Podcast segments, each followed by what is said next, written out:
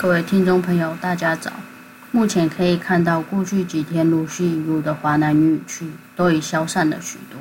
今天一早的天气就不如昨日各地凌晨，局部地区都转为多云天气，甚至有阳光的出现。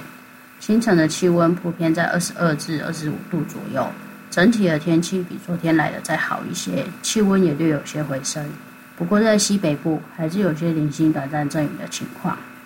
而今明两天，台湾主要转为东南到偏南风环境，整体带上比较暖湿的空气，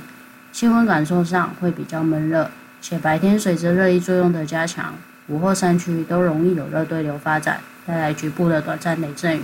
甚至扩展到平地影响。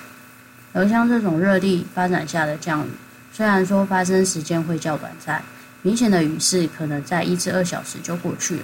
不过，通常这种雨势也会比较猛烈，甚至伴随闪电雷鸣，所以还是要尽量避开，尤其是山区更要注意。而周四虽然天气形态可能都还是跟今明两天比较类似，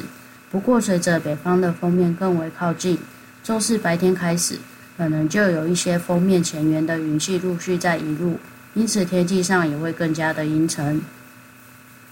周五白天开始。梅雨锋面将会逐渐的南下，影响台湾各地，都将会有短暂阵雨或雷雨的发生机会，且这样子的天气情况大概就会一路持续到下周一。尤其是西半部更要留意，在海峡上从锋面结构中直接发展出来的强对流包，可能会带来相对比较剧烈的降雨机会。而气温方面，则是会随着丰厚的东北风增强。各地气温也会逐渐的由北到南的逐日下滑，甚至到后期中北部气温也仅有十七至二十三度，那华东到环部呢，则是为二十三至二十八度左右。而且这一段期间，南海上的西南风也将有些延伸到台湾附近的趋势，因此届时也要多加留意，是不排除这样子的情况有机会稍微加剧中南部的降雨。总之，整体的天气环境最快也要到下周二，看起来才会有比较干的空气移入，而台湾的天气才会稍微再有所好转。因此，在这之前，各地都是要多加注意，严防大雨，甚至是豪雨的机会了。